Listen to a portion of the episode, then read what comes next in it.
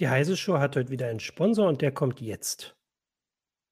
Wie MSG IT-Lösungen für die digitale Welt von morgen gestaltet? Mit agilen Teams, modernster Technologie und ihrer IT-Expertise. Als international agierende Unternehmensgruppe mit weltweit mehr als 8500 Mitarbeitenden bietet MSG ausgezeichnete Karrierechancen in der Softwareentwicklung und IT-Beratung. Schaffen Sie nachhaltige IT-Lösungen und bewerben Sie sich jetzt unter karriere.msg.group. Hallo, willkommen zur Heise Show. Mein Name ist Martin Holland aus dem Newsroom von Heise Online. Ich habe heute mit mir hier, tauchen Sie auf, da. Hex, Hex. Christina Wehr, auch aus dem Newsroom von Heise Online. Hallo. Oh, hallo Christina. Christoph Windeck aus der CT-Redaktion. Hallo Christoph. Hallo. Und Marc Mantel von Heise Online. Hallo Marc. So, ihr müsst mir mal sagen, wir hatten gerade ein bisschen Tonprobleme bei mir, ob das jetzt besser ist. Ihr müsst sonst, weiß ich nicht, böse gucken oder sowas. Ich gehe jetzt aber davon ja, aus, dass ich gerade gelöst habe. Ähm, und jetzt fangen wir mal an zu sprechen über das Thema dieser Woche. Das ist schon so ein bisschen äh, länger, habe ich das bei uns auf Heise Online gesehen. Ich habe nicht sehr viel Ahnung davon, finde es aber immer spannend. Und zwar Supercomputer und zwar nicht einfach Supercomputer, sondern Exascale Supercomputer. Das klingt weiß ich nicht, wie fünfmal Mega äh, und sowas, aber es ist natürlich noch viel mehr. Und das lassen wir uns heute erklären, was es damit auf sich hat. Äh, also mit den Exascale-Supercomputern aus China offensichtlich nur. Äh, und dann reden wir einfach ein bisschen auch über Supercomputer, die Top 500-Liste und was es alles damit auf sich hat. Und bevor ich gleich die Fragen stelle, natürlich wollen wir wieder auch Fragen von den Zuschauern und Zuschauern beantworten, die hoffentlich auch eine Menge haben und auch nicht viel mehr wissen als ich zu Supercomputern. Also immer schön reinschreiben, YouTube, Facebook, Facebook, Twitch und wo ihr uns noch, sonst noch seht, was ich nicht im Kopf habe. Und jetzt legen wir mal los. Christoph, erzähl doch mal, was hat es denn nun auf? Also erstmal, was ist Exascale? Kannst du vielleicht einfach vergleichen mit Fußballfeldern, Saarländern oder womit macht man das? Ja, in, in Saarländern. Also das sind sehr viele Saarländer. ja. Eine Trillion Gleitkomma-Rechenoperationen pro Sekunde. Doppelt genaue Gleitkomma-Rechenoperationen pro Sekunde. Das ist ein Exaflop, also Exa mhm. Äh, Floating Point Operations per Second. Damit wird das gemessen. Das ist übrigens ziemlich umstritten. Also, um es gleich vorweg zu sagen, das ist, ähm, es gibt einen ganz bestimmten Benchmark, der nennt sich LinPack, der löst lineare Gleichungssysteme. Das kommt in relativ vielen High Performance Computing, also HPC-Anwendungen vor, die man auf solchen Supercomputern laufen lässt. Und ähm, man hat vor 25 Jahren, also fast 30, das ist ja jetzt die 58. Mhm. Top 500 Liste gewesen, die kommt halbjährlich, ah. ähm, hat man, dafür nimmt man einen speziellen Benchmark her, der diese Performance eben misst in dem realen System. Der muss da ausgeführt werden. Und dann ähm, werden die einfach nach, je nachdem, welchen Wert sie da erreicht haben, in dieser Tabelle sortiert. Mhm. Und, und genau. mhm. das sagt halt über andere Berechnungen nicht so viel aus. Das wird schon seit vielen Jahren kritisiert. Deswegen ähm, nehmen die auch noch einen anderen Benchmark mittlerweile auf. Das ist aber optional sozusagen, den HPCG. Der braucht zum Beispiel ein bisschen mehr Speicheranbindung. Da kann man so ein bisschen anderes Charakteristikum dieser Superrechner ähm, vermessen. Also wie gut eignen sich die Rechenwerte dieser bis zu 40 Millionen Rechenkerne, die da drin sind, auch für andere Anwendungen. Wie ja. dicht sind diese, wie schnell sind die miteinander gekoppelt zum Beispiel? Mhm. Wie viel RAM hat jeder Knoten? Also nicht jeder Superrechner tut dasselbe. Mhm. Okay, und aber diese, also diese Liste, in der halt jetzt Exascale erreicht wurde, das ist trotzdem das, worauf man sich immer noch einigt, offensichtlich. Oder liegt das jetzt einfach daran, dass jetzt gerade da eine Grenze also durchstoßen wurde, ja. sei jetzt mal übertroffen wurde. Zwei Dinge. Das, ja. Also erstmal gibt es kein Amt für Superrechner ja. und schon gar kein weltweites, ja. sondern das ist so eine Art kleinster gemeinsamer Nenner, wo sich ein ähm, Team von deutschstämmigen ähm, Professoren vor 30 Jahren mal Gedanken gemacht hat, dass man da überhaupt mal zu einem Vergleich kommt. Und äh, auch wenn dieser Vergleich ähm, hinkt, wie sehr viele Vergleiche, hat er doch dazu geführt, dass es eine gewisse, einen Austausch vor allem unter Experten gibt äh, der die ähm, Leute kaufen ja nicht Supercomputer in einem Supercomputer-Baumarkt und nehmen irgendwas, Hauptsache billig, sondern da gibt es also jahrelange Planungen. Mhm. Die teuersten Systeme, die jetzt dann im nächsten Jahr online gehen, die kommen in den Bereich von 500 Millionen US-Dollar vom Preis für ein solches System. Die brauchen ja auch viel, so viel Strom wie eine Kleinstadt. Also mhm. man sagt so 20, 25 Megawatt äh, nehmen die auf, wenn alles rechnet. Und ähm, das heißt, die überlegen sich schon ganz genau, was für eine Art Computer äh, sie für ihr jeweils spezielles Problem brauchen. Also ähm, da geht es nicht darum, unbedingt den Computer anzuschaffen, der am höchsten in dieser Liste kommt, mhm. sondern der für das jeweilige Forscherteam mhm. oder die Forschergruppe äh, optimal angepasst ist. Und ähm, ich hatte vorhin gesagt, es gibt ja kein Amt und keine Pflicht dafür. Das ist ja eine internationale Liste. Selbstverständlich sind da nicht alle Systeme der Welt drauf, die da drauf könnten. Man geht sogar davon aus, dass zum Beispiel die NSA Systeme betreibt, die relativ weit oben sein würden, aber eben aus guten Gründen nicht auftauchen. Mhm. Und wie du schon gesagt hast, der Anlass, der uns jetzt hier zu diesem Gespräch bringt, ist eben, dass vermutlich oder ziemlich sicher zwei chinesische Supercomputer jetzt eben schon in diesen Exascale-Bereich vorgedrungen sind, aber auf der Liste nicht aufgetaucht sind. Und vielleicht nochmal zur Einordnung, das bisher schnellste System seit ungefähr einem Jahr darauf hat ungefähr 0,4 Exaflops. Mhm. Äh, das ist das Fugaku, ähm, der Fugaku in, in Japan. Und ähm, das heißt, und danach kommt einer mit ungefähr in der Größenordnung von 0,2. Das heißt, dieser Sprung zu ein Exaflops ist ein erheblicher Sprung, also um mehr als das Doppelte schneller. Und ähm, China behauptet jetzt, ja, wir haben hier schon zwei Systeme laufen. Also, wenn ihr mal gucken wollt, kommt doch vorbei, wie sowas geht. Aber sie sind eben nicht auf der Liste und ja, darüber können wir ja ein bisschen reden, warum das so ist. Äh, aber ja. sind die tatsächlich so offen, dass sie sagen, guckt euch das mal an? Naja, die haben das, die haben das ein bisschen, wie sagt man das, spitzbübisch gemacht. Mhm. Ähm, tatsächlich ist das irre. Also diese Supercomputer, wir kommen ja noch drauf, was man damit macht, aber einige der schnellsten Systeme werden ganz klar für die Atomwaffenforschung eingesetzt. Ähm, mhm. das ist auch kein Geheimnis, sondern das sagt die USA, deswegen fördert das Department of Energy ähm, und das ähm, Verteidigungsministerium auch die Entwicklung. Also diese Exascale-Computer kommen nicht aus dem Nichts, sondern da steckt eine Menge Förderung und auch konzentrierte Industrieanstrengungen drin, dass man das ähm, schafft. Und die werden ganz gezielt dafür angeschafft und deswegen geht es hier auch um Wettrüsten. Mhm. Und ähm, in der aktuellen Situation ist es so, dass eben die ähm, äh, chinesische Regierung, also wir reden über die Volksrepublik China, nicht über Taiwan, ähm, sich sowieso dupiert fühlt von den Amerikanern, vor allem unter Trump, aber dass auch die jetzige US-Regierung mhm. unter Joe Biden weiter eine ganz harte Sanktionslinie fährt, auch ganz gezielt gegen diese Exascale-Projekte in China. Die arbeiten also nur mit chinesischer Technik. Äh, da haben früher Intel und AMD auch zugeliefert. Das ist nicht mehr möglich, ist einfach schlichtweg nicht mehr erlaubt. Und jetzt ist, ähm, jetzt ist es so, dass also gegen beide dieser Projekte, es gab noch ein drittes, ganz klar Sanktionen verhängt wurden von, von China, also nicht gegen die Projekte, sondern die Firmen und die Institute, die das machen. Aber sie haben zwei Paper eingereicht auf der Supercomputing-Konferenz, wo jetzt auch die Top 500-Liste verkündet wurde und haben den ersten Preis als, also den Gordon Bell Prize. Das ist ein ganz ähm, renommierter Preis gewonnen damit, also mit dem Supercomputer von einer US-amerikanischen Kon äh, Konferenz, wo die US-Regierung den Bau des Systems boykottiert. Und das zeigt schon so ein bisschen die Situation. Also ähm, man kann einerseits sagen, vor drei Jahren hat man noch gesagt, China möchte da nicht weiter provozieren wegen der ganzen anderen, viel härteren Embargos ähm, gegen äh, andere Produkte. Ähm, jetzt kann man sagen, das kann man vielleicht auch als ähm, Aufruf zur Kooperation. Also wir wollen hier auf Augenhöhe interpretieren. Es sind alles Interpretationen. Es gibt keinen, also soweit ich weiß, gibt mhm. es kein offizielles Statement dazu. Ähm, oder auch sagen, ja, wir brauchen euch nicht mehr. Ja, also ähm, mhm. wir sind längst da, wo ihr hin wollt. Äh, ihr könnt ja, wie gesagt, deswegen hatte ich das vorhin so gesagt, ihr könnt ja mal gucken kommen, wie wir das vorhin bekommen haben. Man weiß es nicht genau. Also, also aus der Supercomputing. Mhm. Ähm, ich hatte kurz in die Vorträge reingeschaut. Ähm, das war ja quasi die Universitäten, die daran beteiligt waren. Und da ist es quasi durch die Blume, die Chinesi chinesische Regierung will nicht, dass diese Systeme gelistet werden. Mhm. Also da waren, also die Beteiligten waren da schon teilweise recht offen, aber warum die das jetzt nicht wollen, das haben sie dann auch nicht weiter ausgeführt. Es erinnert mich ein bisschen an den Wettlauf äh, im Kalten Krieg.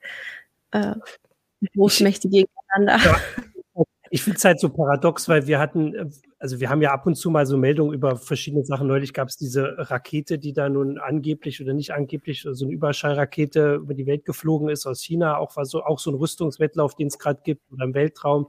Die Satellitenwaffen, wo alles so geheim wie irgend möglich ist. Also klar, dass das halt irgendjemand mitkriegt, dass so eine Rakete abgeschossen wird, okay, aber dass es hier so ein so halb transparent und wie du sagst, so ein bisschen spitzbübisch sogar. Also so, man kann das oder man könnte das vielleicht sogar geheimer machen als so ein Raketenabschuss. Also so ein Supercomputer. Ja, aber man, wissen wir wenn man die Muskeln spielen lassen möchte, ne, also man weiß darauf hin, naja, wir, wir könnten ja, ja, wenn wir wollten, aber wir haben schon was. Ähm, ja.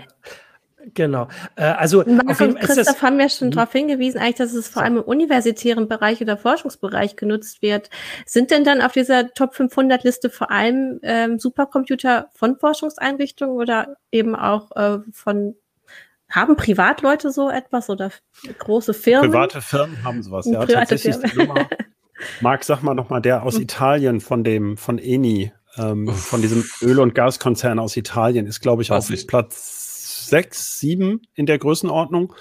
Und dann gibt es den Pitt Stein vom äh, in der Schweiz, der war mal lange ziemlich weit führend, der rechnet, ist einfach für die ähm, Wettervorhersage in der Schweiz. Da kann man sich jetzt streiten, das ist natürlich eine öffentliche Aufgabe, aber mhm. im Grunde auch privat. Und ja, sogar die Mehrzahl der Systeme, würde ich jetzt mal aus dem Bauch raus sagen, sind äh, in Firmen, weil ähm, China dominiert auch bei der Anzahl der Supercomputer auf dieser Top 500 Liste. Aber, und da kommt jetzt ein großes Aber, auch das wird stark kritisiert, denn da sind ganz, ganz viele, also reihenweise mehr oder weniger identische Systeme untereinander gelistet.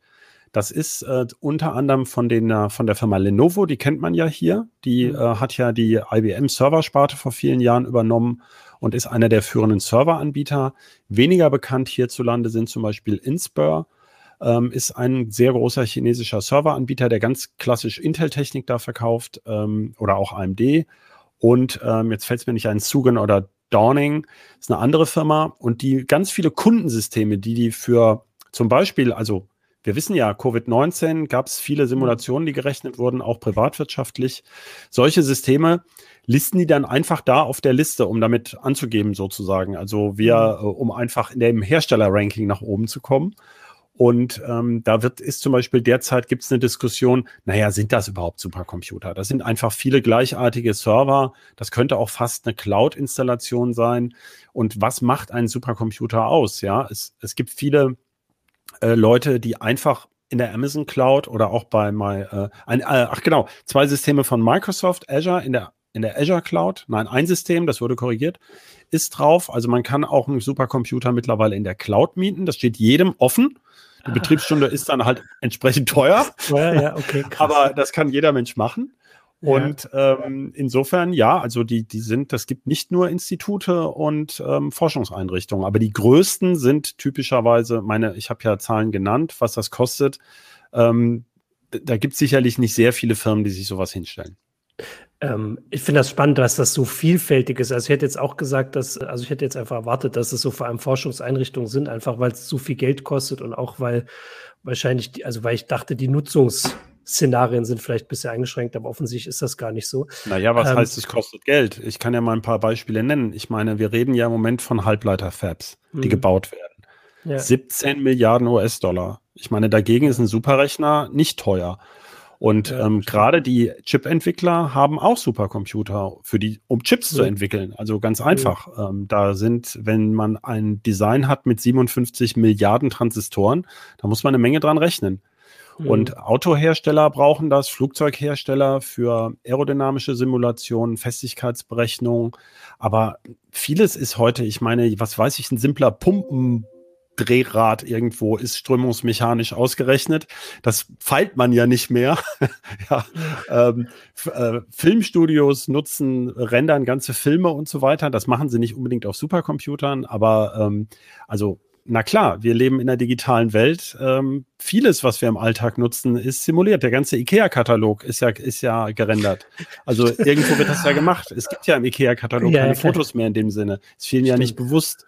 Und ja, da kann man halt die, die, Steckdosen austauschen zwischen finnischen und äh, deutschen, wenn man den Katalog in zwei Ländern ähm, Das ist jetzt die Frage, wo steht der IKEA Supercomputer auf der Liste? Genau. In äh, Schweden, da läuft er mit schwedischem Ökostrom bestimmt. Also Christoph wie sieht das denn? gerade Autohersteller ja, ja. eingeworfen. Mhm. Äh, ja. Da kann man auch mal ganz prominent Tesla nennen zum Beispiel.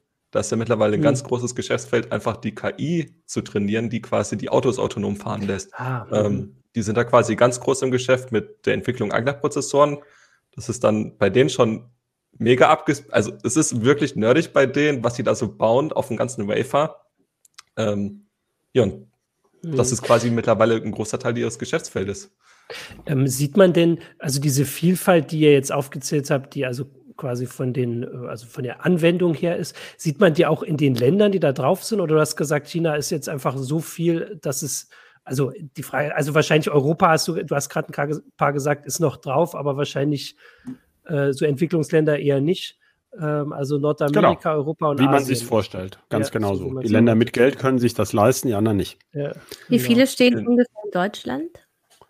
Äh, Deutschland ist relativ weit oben derzeit. In Deutschland steht im Moment sowieso der europäisch, der schnellste Rechner in Europa und Deutschland ist, glaube ich, nach ähm, USA, China, Japan, kommt dann ähm, Deutschland, genau, in Europa. Mhm. Ist im Moment führend. Das war lange UK also Großbritannien, aber ähm, die, also es kann sein, dass da auch wieder Projekte kommen. Das wäre zu erwarten. Auch Frankreich ist relativ weit oben. Ne? Immer dran erinnern, Frankreich und äh, Großbritannien sind Atommächte. Mhm. Und unter anderem deswegen fördert äh, Frankreich auch ganz gezielt ähm, zum Beispiel die Firma Athos Büll. Ähm, ist eben immer gut da mit dabei. Äh, da gibt es ja auch das große Kernforschungszentrum CEA, äh, die auch sehr viel Halbleiterentwicklung mittlerweile machen. Ähm, aber das wird durchaus auch strategisch eingesetzt. Ja.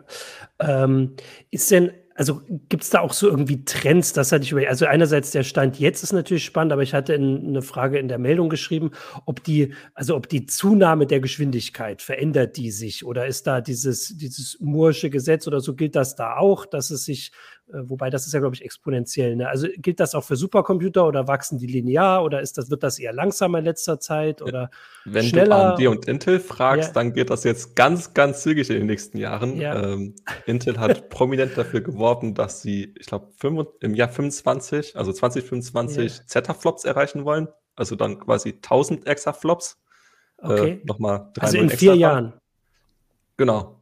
Ähm, AMD hatte das quasi indirekt gesagt. Die hatten dann eine Präsentation, dass sie die Effizienz massiv verbessern wollen bis zum mhm. Jahr 2030, glaube ich. Ne, 25 war es mhm. auch. Ähm, also da soll viel passieren. Das wird dann halt viel gemacht, auch mit so Spezialbeschleunigern, die dann auf genau die Anwendungsfälle ähm, spezialisiert sind, die sie dann brauchen.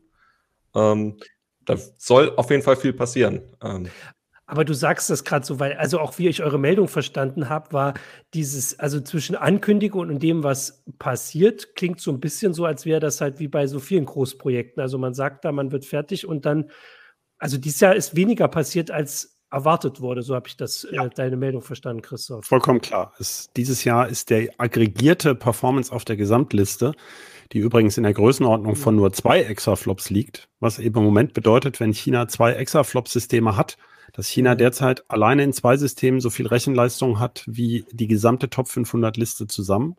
Krass. Die ist nur um neun Prozent gewachsen.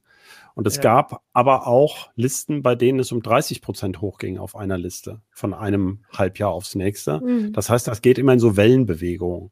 Und ähm, vielleicht auch nochmal zur Glaubwürdigkeit der chinesischen Ankündigung. Das ist absolut glaubwürdig, ja, weil diese mhm. Programme, die gibt es schon seit Jahren. Es ist klar, dass also China hat vor drei Jahren zuletzt öffentlich über ihre Pre-Exascale-Systeme berichtet.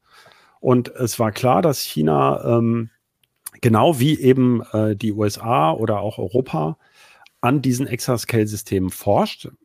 Marc hat gerade ein Stichwort gesagt, also es geht auch um Energieeffizienz. Man hätte mhm. natürlich auch schon vor fünf Jahren einfach so viel Hardware wie möglich zusammenschmeißen können. Aber ähm, dann kann man das eben nicht mehr sinnvoll bezahlen, den Betrieb der Systeme mhm. und das auch nicht mehr gut kühlen. Deswegen ähm, setzt man sich so Ziele, äh, da gibt es Gremien für und ähm, also die, dafür gibt es auch diese Supercomputing-Konferenzen, die haben bestimmte Tracks in den ähm, in äh, Gremien, die sich eben überlegen in Absprache mit den Herstellern, wie kommen wir denn dahin? Was ist dazu nötig? Und ähm, ich hatte es schon erwähnt, es fließen halt von verschiedenen Nationen Fördermittel da rein. Die fördern halt ihre jeweiligen Hersteller. Zum Beispiel AMD und Intel kriegen da fleißig Fördermittel vom äh, DOI oder auch IBM. In Europa hat man zum Beispiel dieses, ähm, in Barcelona das Supercomputing Center. Die bauen dann zum Beispiel Testsysteme auf und ähm, fördern ein bisschen die, ähm, zum Beispiel die Systemarchitektur. Da steckt ja auch viel drin. Wie sind die miteinander vernetzt? Äh, und diese Projekte haben lange Vorläufe, also viele Jahre arbeiten die darauf mhm. hin. Und ähm, ja, da kann schon mal was schiefgehen. Man da muss immer dran erinnern, Halbleiter sind ein ziemlich riskantes Geschäft. Man kann da einen Haufenweise Geld verdienen. Aber wie wir an Intel ja jetzt vier Jahre lang gesehen haben, äh, kann selbst der weltumsatzstärkste Halbleiterhersteller in solche Probleme geraten, dass er im Grunde vier Jahre keinen gescheiten neuen Chip aus der Tür kriegt, mhm. äh, wenn man sich da ein bisschen vertut. Also äh, wenn man es über die 50 Jahre, die es in Mikroprozessoren und gibt, betrachtet, ist es eine super Erfolgsgeschichte, aber zwischendrin bleibt auch mal was hängen. Und äh, es gehen auch ganze, gehen auch ganze Konzepte den Bach runter. Also bei Intel ist es berühmtestes ist Itanium, der also grandios gescheitert ist nach Investitionen. Man schätzt von über fünf bis sieben Milliarden oder ich glaube sogar zehn Milliarden US-Dollar über fast 20 Jahre hat man den wieder eingestampft. Also ähm, das ist schwierig, das, das Geschäft. Ja. Konkretes Beispiel auch noch für Supercomputer, ähm, Aurora. Der sollte eigentlich schon vor Jahren fertiggestellt sein. Ähm, ursprünglich noch mit C und Phi-Beschleunigerkarten. Die gibt es ja mittlerweile einfach gar nicht mehr. Dann wurde ein bisschen äh, umgekrempelt. Äh, sollte dann eigentlich dieses Jahr online gehen. Jetzt ist es auf nächstes Jahr verschoben. Äh, unter anderem, weil Intel die Fertigungsprobleme hat. Äh, also bei 7 und 10 Nanometern, was jetzt Intel 5, Intel 7 mhm. heißt. Äh, und wo wir gerade bei Intel sind, ich wurde gerade im Chat korrigiert, Zetaflops ab 27, nicht 25. Okay, das sind dann sechs Jahre. Aber ähm, ist, also hast du deswegen vorhin auch so ein bisschen grinst, als du diese Pläne gesagt hast mit den Zetaflops und was AMD so hat, weil man jetzt so ein bisschen durchaus skeptisch sein kann, auch für, für diese Ankündigung, okay. Ähm, und hat der Chipmangel jetzt auch was damit zu tun, der ganze Nachschub, oder sind die Supercomputer da nun draußen vor, weil bei so viel Geld hat man die zumindest auch bestellt. Oder ist das da auch noch ein Problem? Also, ich wusste nicht, dass das so schwer ist. Das Problem an dem Chipmangel ist, ja. dass niemand gerne drüber redet, weil ähm, zum einen hat man, steht man natürlich immer ein bisschen doof da, so nach dem Motto, ähm, du weißt ja ungefähr, wie viele Platinen du bestücken musst, da hättest du ja mal bestellen können, ja.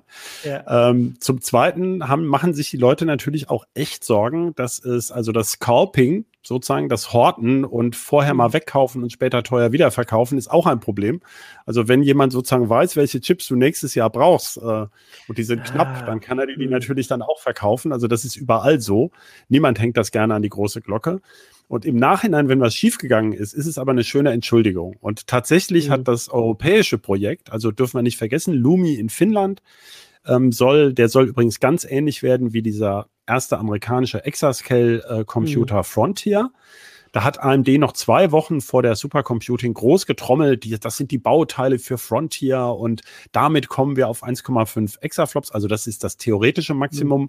Und was er dann wirklich in dem Benchmark kann, das liegt dann typischerweise so bei ähm, 60 bis äh, 95 Prozent.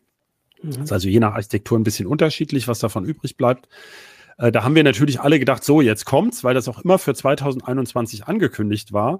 Und da die Listen immer im Juni und im November kommen, wissen also alle Eingewienen, wenn man sagt äh, 2021, mhm. dann ist gemeint Top 500 November 2021. Und dann wunderwahnsinnig drauf. Da hätte eben auch Lumi in Finnland, der ist eben nur so ein Drittel so groß wie, wie ähm, Frontier, aber im Grunde dieselbe Technik. Und da hieß es auch immer 2021 und da heißt es jetzt, ja, ach ja, und Chipmangel wäre ja auch so ein Problem und so. Also ich, äh, es ist einfach, ähm, wir, wir können uns ja nur auf die Hersteller verlassen. Auch da gibt es mhm. kein Amt für Chipmangel, ja, ja, wo man melden muss, sondern äh, die Firmen können heute das erzählen und morgen das. Ähm, also es ist wie bei den Zeta-Scale, ähm, das ist der Plan. ein löblicher Plan. Und äh, wenn er gut geht, dann äh, freuen wir uns alle. Und wenn nicht, dann war bestimmt der Chipmangel wieder schuld. okay, das ist ja spannend, weil sonst äh, die letzten Sendungen, wo wir über den geredet hatten, da war er nun tatsächlich schuld. Also wenn es hier um Grafikkarten ging oder was hatten wir noch? Irgendwas Bei Grafikkarten streitet man sich übrigens auch sehr, wie sehr der Chipmangel daran schuld ist. Ah, okay. Also ja, er gut, hat auch Schuld, aber man fragt sich schon, ob die Hersteller bestimmte Entwicklungen nicht hätten auch ahnen können. Ja, und hm, ähm, okay. Insofern. Ja, das betrifft ja jetzt viele Branchen, ne? Äh, einmal äh, Autos und ähm, aber auch ähm, Haushaltsgeräte, ne? Also Waschmaschinen, Ich kann immer nur an das ne? Toilettenpapier Anfang 2020 ja. erinnern. Auch da würde ich sagen, ich meine, man äh, wer ohne Schuld ist, der werfe den ersten Stein. Ne? Also man verlässt sich halt auf die Sachen, die so kommen. Und mhm. wenn es dann in die Binsen geht, dann ist das Geheule groß, ja. Ähm, jetzt würde ich auch noch mal so ein bisschen zur Technik von Supercomputern. Also ihr habt jetzt schon Namen genannt, also IBM und AMD als die großen Chip-Hersteller, die sind dabei. Intel, Entschuldigung. Intel, Intel, AMD. Intel. Ne, du hast auch Intel IBM gesagt. auch, aber ein bisschen anders. Aber dann muss ich mich ja entschuldigen. Ich habe Intel und IBM verwechselt. Ähm, hier war jetzt die Frage, ob Nvidia vertreten ist, weil ihr Beschleuniger oh ja. sagt, äh, Nvidia ist dann dabei, weil das ist auch so eine spannende Frage. Also diese ganzen Supercomputer, das sind alles Sachen, die aus super vielen Einzelteilen, also ne, aus super vielen Beschleunigerkarten. Also im Prinzip im, im, Westen gibt es die drei Hersteller AMD, Intel, Nvidia. Ja. Ähm, bei AMD und Intel, äh, vor allem bei AMD ist jetzt erstmal beliebt, dass da komplette Supercomputer aus einer Hand kommen, also quasi die Prozessoren und Beschleunigerkarten. Ah, da mhm. kommt quasi der Großteil der Rechenleistung von diesen Beschleunigerkarten. Ähm, mhm. Intel hat das jetzt künftig vor. Ähm, Sie bringen jetzt quasi ab diesem Jahr äh, Grafikkarten auf den Markt, beziehungsweise Beschleuniger, Beschleunigerkarten für Server, also Ponte Vecchio. Ähm, mhm. und Nvidia bringt bisher nur Beschleunigerkarten. Ähm, sie haben zwar ARM-Prozessoren, aber die sind vergleichsweise rechenarm, also haben keine so große Rechenleistung wie. Ach, äh, jetzt müssen wir ein bisschen nachkommen. okay, ähm, ja. Da haben sie quasi jetzt den großen Plan, sie mhm. wollen ja ARM aufkaufen, also die komplette mhm. Butze, sagen wir mal. Mhm. Das ist momentan noch sehr problematisch, weil da sehr viele Kartellbehörden äh, die mhm. Alarmglocken schlagen. Die ähm, bisher, äh, muss man dazu sagen, die bisher europäische Firma ARM, die mhm. in UK sitzt, soll von der amerikanischen Firma Nvidia übernommen werden, was natürlich im Zuge der Stärkung der digitalen Souveränität der EU, äh, ich meine, ja klar, Brexit, also mhm. UK ist auch nicht EU, aber immerhin näher dran als direkt unter ja. der Fuchtel der USA. Das ist also hochpolitisch und mhm. ähm, auch in China werden Systeme mit ARM-Rechnern gebaut, auch für Supercomputer. Und die schreien natürlich auch nicht Hurra, wenn das plötzlich ja. amerikanische Technik ist. Ähm, genau, also quasi die, mhm. das im Westen sind das so die drei Hersteller. Ähm, und im Osten, was äh, Christoph gerade auch sagte oder andeutete, ähm, werden da viele eigene ARM-Prozessoren äh, entwickelt. Das ist zum Beispiel in Fugaku, der momentan schnellste äh, Supercomputer in dieser Top 500-Liste sind das von Fujitsu die äh, A64, äh, A64X, glaube ich. FX. Ähm, auf jeden Fall ARM-Prozessoren quasi ja, okay. mit äh, Vektoreinheiten, wo dann quasi die Rechenleistung daraus kommt. Und ähm, ihr hattet das vorhin gesagt, also wenn China diese Exascale-Computer mit eigener Technik baut, dann sind das ja auch eigene Unternehmen. Die, du hattest vorhin Namen gesagt, waren das die? Also das ist jetzt auch nicht Huawei oder so, die man jetzt von woanders kennt. Das sind Firmen, die man gar Nein, nicht kennt? Ja. Bei der Netzwerktechnik mag äh, äh, Huawei im Boot sein, aber der, ja. ähm, es wird von, äh, also in China gibt es schon seit vielen, vielen Jahrzehnten ein System, so Uni-Ausgründung. Und da gibt es mhm. die Firma äh, Tsinghua oder Tsinghua mhm. äh, von der äh, Tsinghua University und die haben auch eine, eine Technikfirma. Ja. Mhm. Ähm, da ist die Verknüpfung sehr eng. Und äh, die entwickeln zum Beispiel Teile dieses Prozessors. Wo der gefertigt wird, weiß ich gar nicht genau. Also China kann derzeit bis zu 14 Nanometer runterfertigen, besser nicht. Äh, also nicht kleiner, keine 10 mhm. Nanometer, weil auch das wird von den USA blockiert ähm, mhm. und äh, auch von anderen Ländern. Ähm, Genau, und äh, da, da stecken unterschiedliche Dinge drin. Also der eine dieser beiden Exascale-Rechner hat keine Beschleuniger, sondern da ist es ähnlich wie bei diesem Fugaku. Da hat jeder einzelne Prozessorkern schnelle Gleitkomma-Einheiten. Also das sind keine gewöhnlichen PC-Prozessoren, sondern die sind speziell dafür entwickelt. Da kann man sich jetzt, da verschwimmen im Grunde die Grenzen zwischen Prozessor mhm. und Beschleuniger. Das ist also ein Prozessor, der besonders starke Rechenwerke für diesen Zweck hat, aber davon viele. Und der andere, der nutzt eben so einen ARM-Prozessor-Chip äh, und daran sind eben Beschleunigerkarten angebunden, so ähnlich wie man das eben bei einer Grafikkarte im PC hat und so wie es auch bei den meisten Nvidia-Systemen bisher ist. Und mhm. äh, zu den Zahlen kann man genau sagen, von den Top 500 Systemen sind 150 ungefähr mit Beschleunigern bestückt. Also alle anderen haben nur Prozessoren. Mhm. Das hat durchaus für manche Berechnungen Vorteile ähm, nicht für alle, für manche. Und von diesen 150 Beschleunigern sind praktisch alle von Nvidia. Es gibt nur vier Ausnahmen oder fünf. Äh, nee, im Moment acht. Es mhm. gibt noch so ein paar Vektorkarten von NEC, aber da sind diese chinesischen, die's, also die Vorläufer der jetzt chinesischen Systeme sind ja auf der Liste. Da gab es eben auch schon Vorläufer von diesen Beschleunigern. Deswegen ist das ja auch durchaus glaubwürdig, dass sie das können. Mhm. Ja, also die haben ja gezeigt, dass sie das ähm, im Prinzip beherrschen. Und, ähm, und das ist ein ganz entscheidender Punkt. AMD und Intel sind mit Beschleunigern da im Moment, naja, AMD, äh, Intel war schon mal drauf, aber so gut wie gar nicht vertreten. Mhm. Und da wird sich also nächstes Jahr so richtig was ändern. Deswegen war das für AMD auch so wahnsinnig wichtig mit Frontier. Und äh, meiner Meinung nach haben die gar nicht laut genug öffentlich geheult, dass das nicht geklappt hat, weil die nutzen da eine ganz spezielle, eigentlich super coole eigene Technik, die sie sich selbst mhm. entwickelt haben, wo sie jetzt ganz groß auf Nummer eins einsteigen wollten.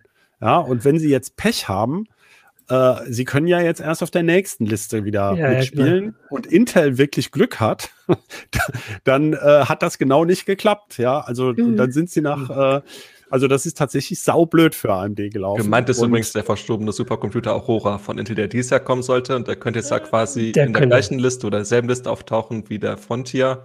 Und dann wäre quasi AMD auf Platz zwei, weil Aurora schneller werden soll und der wäre dann auf Platz eins. Ja. Ich, das, eigentlich kann man das doch mal so ein bisschen so kommentieren. Also ich finde, das klingt ja ganz cool. Also wie so ein Sport. Ich meine, das ist jetzt nur zweimal mhm. im Jahr, dass da jemand ins Ziel kommt, aber immerhin. Ähm, ich hatte auch am Anfang der Sendung erst den Eindruck, naja, okay, das wird dann von ein paar Professoren gemacht. Äh, diese Liste wird erstellt, aber es scheint ja wirklich ein riesiges Prestigeprojekt für so viele Menschen zu ganz sein. Ganz genau. Oder Firmen, ja. ja. Aus ganz also, unterschiedlichen Perspektiven. Ne? Für die Hersteller, um zu zeigen, unsere Technik funktioniert Mhm. Ähm, es werden auch zum Beispiel äh, auf diesen Supercomputing-Konferenzen auch die Uptimes, also die, die, ähm, wie viel kann ich denn von der Rechenleistung wirklich nutzen, wie viel fällt aus. Äh, das wird, deswegen sagte ich, das sind vorhin, das sind solche Aspekte, auch wenn diese Top 500 Liste nicht unbedingt abbildet, das sind die besten Supercomputer für alles. Ähm, es gibt Systeme, die sind komplett transparent. Also es gibt Unis, da kann man selber draufgehen auf die Webseite und gucken, folgende Nodes laufen gerade und der ist so oft ausgefallen und der geht nicht. Also mhm. das bringt die ganze Forschung weiter, weil die Leute mhm. wissen dann, aha, naja, die Karte, hm, das hört sich ein bisschen mhm. komisch an, ja. Auch Riesenerfolg für Linux. Ne? Es gibt keinen Supercomputer, der nicht unter Linux läuft auf dieser Liste. Da war also, äh, Microsoft mhm. hat vor einigen Jahren mal versucht, mit, mit ähm, Windows für äh, Windows HPC oder sowas da drauf zu kommen, das war völlig aussichtslos. Ähm, das sind zum Teil Standard-Linuxe, zum Teil werden da aber auch, äh, um eben spezielle Compiler damit reinzukriegen und diese Vernetzungskarten anzubinden, spezielle Distributionen gepflegt. Aber auch das zum Beispiel hat, war auch für Linux, ist im HPC-Bereich gesetzt. Es gibt einfach gar nichts anderes. Und ähm, also da sind eine Menge interessante Entwicklungen in diesem Bereich, aber es ist wie bei diesem, äh, wir schießen uns alle auf den Mond, wer das dickste Portemonnaie hat, ja, äh, ist es halt ein, auch, äh, genau, also ein Prestigeprojekt auch der Länder untereinander. Ja. Und ähm, auch bestimmter Forschungsinstitute. Auch in Deutschland gibt es eine gewisse Rivalität zwischen ähm, äh, Stuttgart, äh, Jülich, äh, München und so, wer jetzt als nächstes wieder Gelder kriegt für ein schnelleres System. Und äh, na klar, also ja, das ja, ist logisch. Es gibt ja zwischen ja. Hannover und Göttingen gab es diesen Streit um den zweiten Teil des HLRN. Ähm, der dann nach Göttingen vergeben wurde. Und ähm, ja, da haben die Hannoveraner schon noch ein bisschen geschluckt und so. Also, na klar, das sind Großforschungsanlagen, mhm. äh, die locken eben auch Wissenschaftler an. Das ist auch für äh, die Darstellung als Elite-Uni wichtig und so. Mhm. Also, sind die Unis natürlich auch stolz, wenn sie so ein, so ein Gerät äh, anbieten können. Ähm, dazu, also das eine war, ähm, also du hast die eine Frage jetzt beantwortet gerade, aber die mhm. andere, die ich noch hatte, war, also so ein bisschen habt ihr das gesagt, wie zweckgebunden sind denn diese Geräte auch, die da draufstehen? Also ihr habt vorhin gesagt, es geht bei denen vor allem ganz vorne um, oft um Atomwaffenforschung und so Sachen, aber hier war die Frage, also werden die direkt für eine bestimmte Aufgabe quasi entwickelt und gebaut und wenn sie wenn es den nichts Schnelleren gibt, werden sie eingemottet oder kann man die dann später auch sagen, jetzt könnt ihr den haben, der ist für uns nicht mehr schnell genug, ihr könnt jetzt hier drauf noch normale Raketen entwickeln oder was weiß äh, ich. Zwei Sachen. Ja. Ähm, ja. Zum einen, dieser Linpack-Benchmark ist ja quasi, es sind FP64-Tests, also Gleitkomma-Zahlen mhm. äh, 64-Bit Breite. Ähm, das ist quasi ein generischer Benchmark. Ähm, diese Berechnungen, also das ist quasi nichts Spezialisiertes. Ähm, mhm. Es gibt dann quasi noch viele Supercomputer, da werden sie dann mit einer ganz hohen KI-Rechenleistung, wo sie dann schon längst im Exascale-Bereich sind, weil sie dann einfach eine viel niedrigere Genauigkeit brauchen.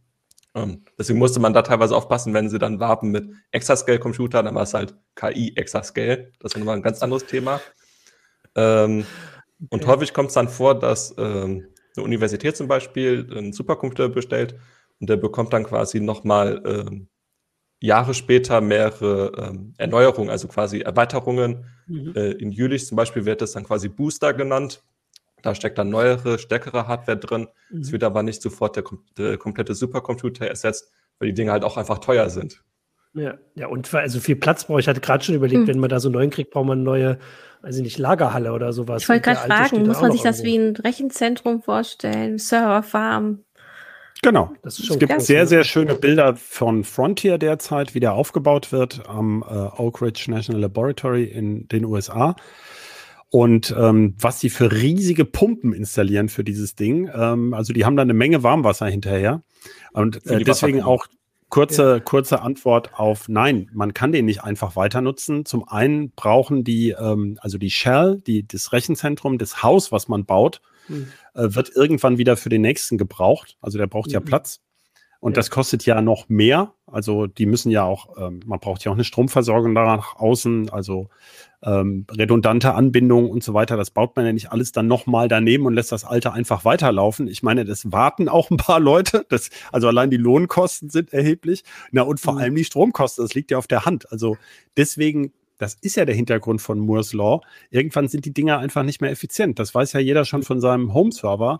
Einen alten Server zum Home-Server umzustricken, so ein Profi-Server, der verrührt mal eben 150 Watt ähm, im Dauerlauf. Ähm, da habe ich am Ende des Jahres Stromkosten von 300 Euro. Ja, ähm, äh, dann mache ich doch lieber meinen USB-Stick an die Fritzbox. Ja, also ähm, mhm.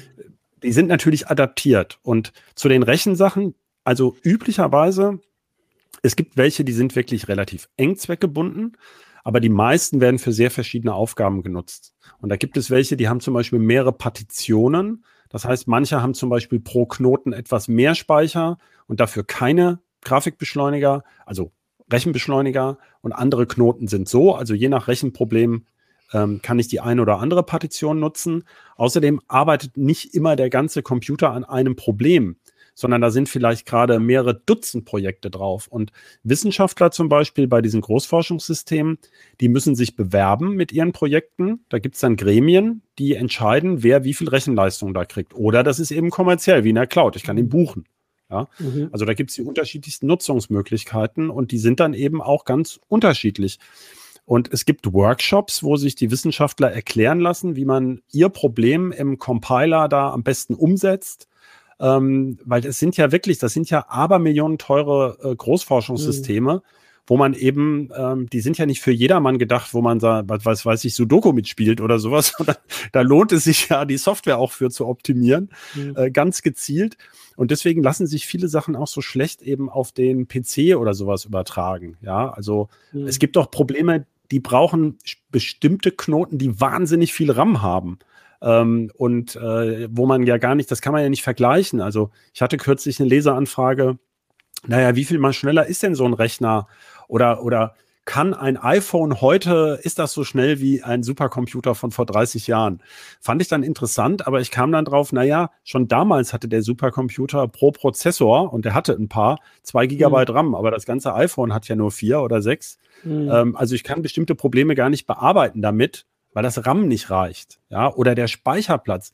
Diese mhm. Dinger haben natürlich auch gigantische Speichersysteme dahinter, Petaflopsweise, weil äh, du bist ja so ein bisschen im Astronomiebereich unterwegs. Ja, ja, äh, du weißt ja, zum Teil sind das ja irrsinnige Messdatensätze, die da durchgenudelt werden müssen.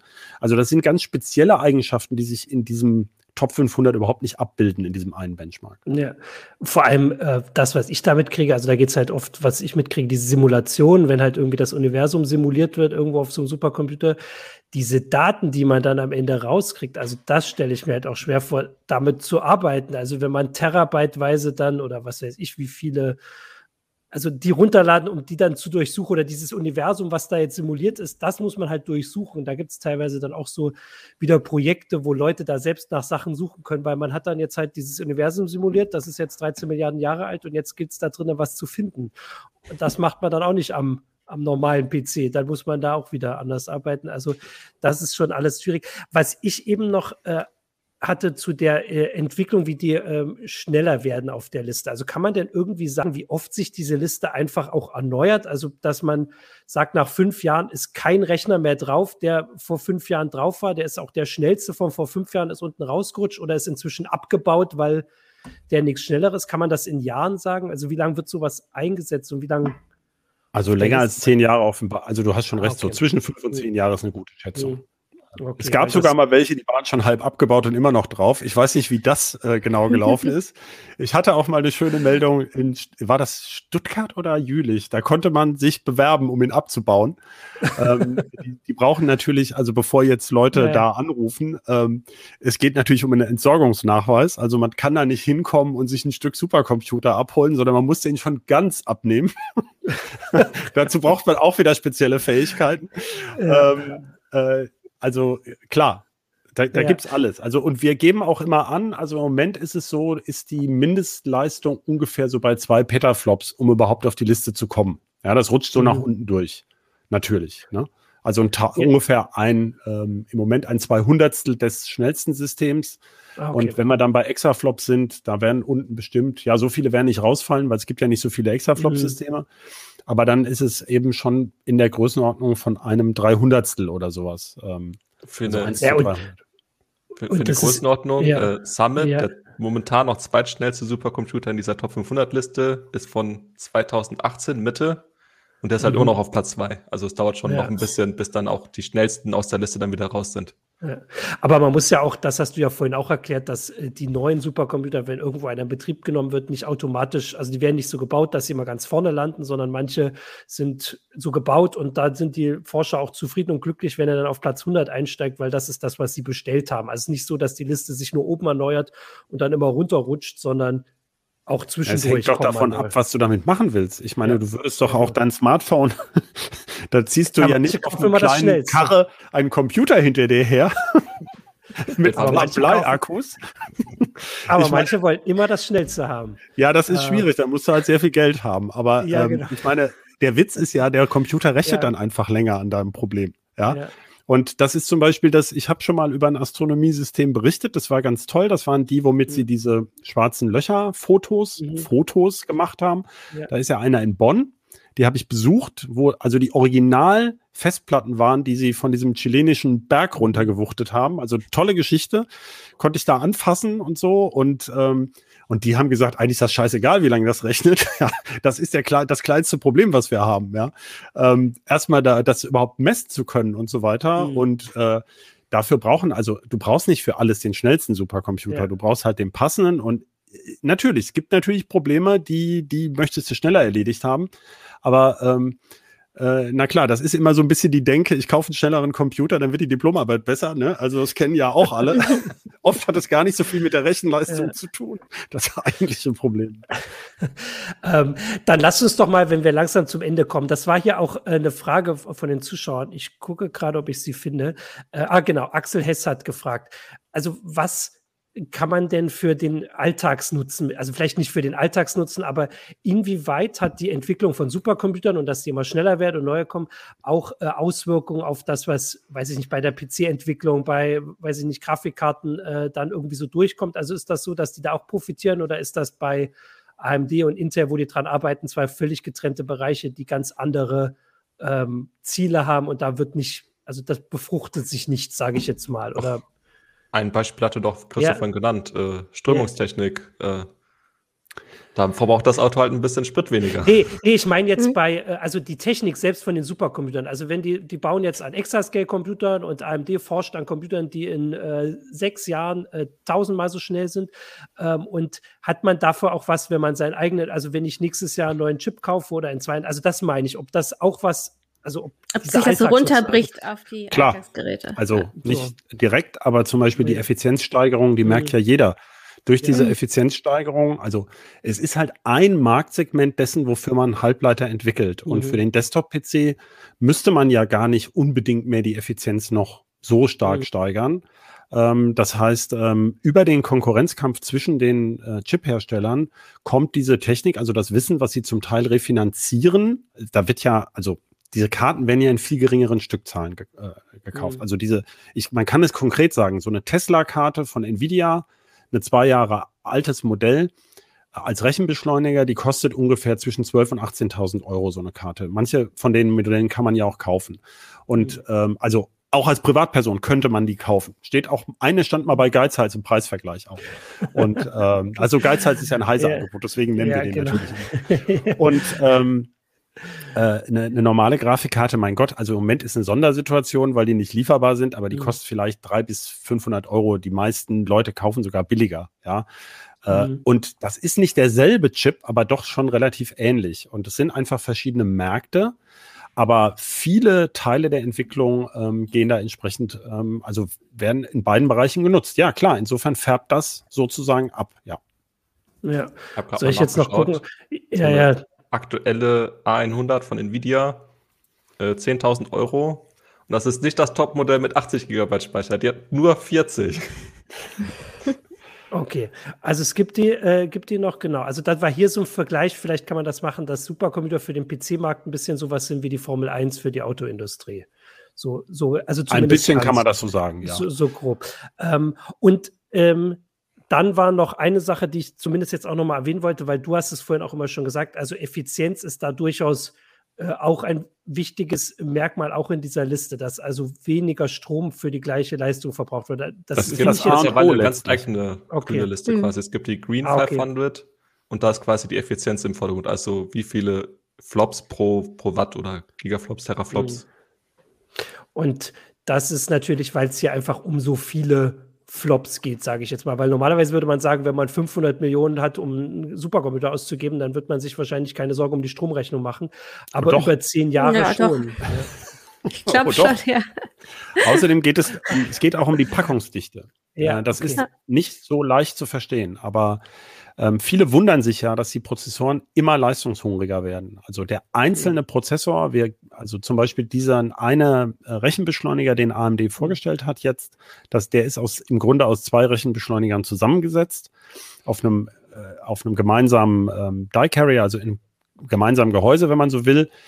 Ähm, und äh, der hat in der Spitze 560 Watt. Das ist ja schon eine ganze Menge. Und davon mhm. packen sie mittlerweile aber zweimal sechs oder sowas in so einen halben Einschub. Das heißt, so ein, ein einziger Einschub ist im, kommt also auf mehrere tausend Watt Leistungsaufnahme mittlerweile. Ja. Und man fragt sich ja, warum machen die das doch Irrsinn? Weil doch zum Beispiel die Cloud-Anbieter, die mit Luft kühlen, mit freier Luft kühlen, ähm, oft um Geld zu sparen, sagen dann, na, da baue ich das Rechenzentrum ein bisschen größer, ne? Und dann spare ich ja eine Menge Geld für die ganze aufwendige Flüssigkeitskühlung. Aber der mhm. Witz an dem Ganzen ist, der Transport der Daten, also aus dem Speicher laden, zwischen zwei Knoten mhm. hin und her verschieben, braucht mittlerweile mehr Energie als die Berechnung, die Verarbeitung dieser Daten in dem ah, Prozessor. Mhm. Und ähm, da wird also auf diesen Messen wird ähm, das ist ein, ein, klares Kriterium schon seit Jahren, dass zum Beispiel ein Übertragungsverfahren auch nach äh, Milli- oder Nanojoule, ich weiß gar nicht, wo sie da so sind, pro Bit oder Byte berechnet wird. Also wie viel Energie mhm. braucht, kann die, schaffe ich mit diesem Verfahren, ähm, um was zu übertragen. Das ist auch, was viele Leute nicht verstehen, warum Smartphones nicht PCI Express können oder USB 3 oder so. Datentransfer braucht richtig Strom. Und deswegen packt man die Rechenwerte Werke immer dichter beisammen, um möglichst wenig transportieren mhm. zu müssen. Ja. Deswegen auch dieser HBM-Stapelspeicher und so weiter, der immer schneller wird und immer dichter an den, an den eigentlichen Rechenchip rankommt. Und da muss ich halt die Wärme wieder wegkühlen. Und mhm. ähm, das ist dann sozusagen jetzt eben mehr Klempnerkunst als Halbleiterkunst, dass man es schafft, aus so einem Rack irrsinnige Leistung, also wirklich so viel wie ein laufender Automotor, ja gut, Automotoren gibt's ja bald nicht mehr, also 100 Kilowatt mhm. oder sowas aus so einem Rack wegzukühlen. Ähm, das ist ja auch im Auto äh, schwierig. Mhm. Äh, äh, äh, und das zuverlässig über Jahre hinweg und so weiter. Also das sind eben schon Spezialbauformen, die da, die da aufgebaut werden. Ja. Jetzt wurde hier schön noch eingeblendet dieser äh, Preisvergleich, den ihr gerade habt. Mhm. Also bei 10.000 inzwischen, also ist dann jetzt schon ein Schnäppchen. Das ist bestimmt noch Cyber Monday hier. Ähm, Wahrscheinlich. Äh, ja. Es wurde gerade gerade äh, so ein bisschen lakonisch angemerkt, was wohl, was wohl Greta Thunberg dazu sagt. Aber mit den Supercomputern werden doch auch Klimamodelle berechnet, oder? Ganz klar. Das hilft ja wieder. Genau. Ja, also, so viel brauchen die ja auch nicht im Vergleich. Ja. Also ich kenne das ja noch, ich bin ja schon ein bisschen älter. Und in den, ähm, als es früher noch Stadion-Rock oder sowas gab, ja, also wo dann, was weiß ich, Bands wie Pink Floyd oder sowas ihre mhm. mit drei LKWs mit Generatoren angekommen sind, weil einfach das Netz der Stadt gar nicht stark genug war, um diese Bühnenshow zu befeuern. Und da ist man auch sehr schnell im Megawatt-Bereich. Das ist vielen Leuten überhaupt nicht klar. Also, also das war ja noch vor LED-Technik und so. Aber ähm, das, also so viel ist das dann am Ende gar nicht. Und wenn man das ja. mal in, äh, was wir hier alleine im Gebäudebestand verheizen, also Heizenergie, wir reden immer so viel über Strom, mhm. aber ähm, das sind, äh, das ist, also das ist eigentlich Quatsch. Also die Supercomputer sind kein relevanter Faktor. Cloud-Rechenzentren sind vielleicht schon eher ein Problem. Da geht es ja noch um viel, viel, viel größere Stückzahlen und so. Ja. Aber vor allem auch die Übertragungsnetze, also gerade die Mobilfunknetze, ähm, da geht eigentlich der Strom flöten. Ja. Okay, dann lass uns doch jetzt noch sagen, also die aktuelle Liste äh, war jetzt, äh, ist jetzt draußen, die ist vom Anfang November oder wann war das? Äh, Mitte, 15. Mitte November. Ich, genau. Das heißt, die nächste kommt im Mai. Juno. Richtig, im Juni. Ähm, und da wären dann vielleicht, steht dann AMD mit, warte, ich habe es mir gemerkt, mit Frontier vorne oder Intel mit Aurora. Aurora. Aurora. Das ist das Spannende. Also diese chinesischen werden da jetzt auch nicht drauf erwartet. Also die haben Tja, das, das ist, ist die spannende Frage. Es kann ja. ja. sein, dass man da mal in Verhandlungen geht und sagt, mach doch wieder mit. Also ja. es gibt ja, ich meine, das, wir erleben das gerade beim mit dem iranischen Atomabkommen. Es gibt ja immer zwei Positionen, entweder feste Druff mhm. ähm, oder eben in Verhandlungen treten. Und mhm. äh, ähm, ich denke mal, also es ist halt die Frage, wie stark man sich fühlt auf der jeweiligen Seite. Ja. Ähm, ja. Wir können das ja sowieso nicht beeinflussen. Man kann ja nur darüber berichten und es angucken. aber äh, ich, ich weiß nicht. Ich meine, es wird ja ohne China auch nicht gehen. Also äh, ja. es kommt ja praktisch alles, was wir hier in der Elektronik genau. äh, machen. Nicht die Chips so sehr, die kommen ja eher aus Taiwan und äh, Korea, die Speicherchips. Aber ähm, doch sehr viel Montage ist ja weiterhin in China. Man tut immer so, als wäre man da äh, autonom. Das ist ja Quatsch. Und die Frage ist halt, das ist so ein, so ein, so ein Wechselspiel, denke ich mal. Ja. Also es ist auf jeden Fall spannend und ähm, also nach der Sendung weiß ich noch viel deutlicher, warum. Äh, und also ich fand das sehr interessant, auch die Einblicke. Ich hoffe, unseren Zuschauern und Zuschauern geht es genauso. Äh, und wenn sie dann wieder die Berichte lesen, äh, auch danke jetzt mal hier an Andreas Stiller, falls der zuguckt, der auch immer da noch mitguckt, ähm, dann äh, werden Sie, hat man da jetzt noch ein bisschen mehr Hintergründe. Danke euch beiden auf jeden Fall, Christoph und Marc. Danke, Christina. Danke an die Zuschauer und Zuschauer. Achso, ich sage noch nicht, erstmal kommt die, die Werbung noch. Dann, dann sagen wir Tschüss. Wie MSG IT-Lösungen für die digitale Welt von morgen gestaltet? Mit agilen Teams, modernster Technologie und ihrer IT-Expertise. Als international agierende Unternehmensgruppe mit weltweit mehr als 8500 Mitarbeitenden bietet MSG ausgezeichnete Karrierechancen in der Softwareentwicklung und IT-Beratung. Schaffen Sie nachhaltige IT-Lösungen und bewerben Sie sich jetzt unter karriere.msg.group. So, dann jetzt danke an alle. Ich zähle jetzt nicht nochmal alle auf. Danke an die Zuschauer und Zuschauerinnen für die Kommentare, fürs Zuschauen. Danke an die Technik. Äh, danke für die Einblicke. Wir warten auf die nächste Liste. Bis dahin gibt es Infos auf Heise Online. In der CT ist auch, ist der Artikel in der aktuellen oder war der schon der letzten, Christoph? Der war schon. Der war schon. Das aber war ja ein bisschen enttäuscht, muss man ja dazu sagen. Ja, ja, genau, ja aber es, genau. gibt, es gibt in der CT auch noch ganz viele andere Artikel. Oh, wir äh, berichten die, da öfter drüber, ja. Genau. Ähm, und äh, damit war das die heiße Show für diese Woche. Äh, bleibt alle gesund. Wir sehen uns nächste Woche wieder zur nächsten Folge. Ciao. Ciao. Tschüss. Tschüss.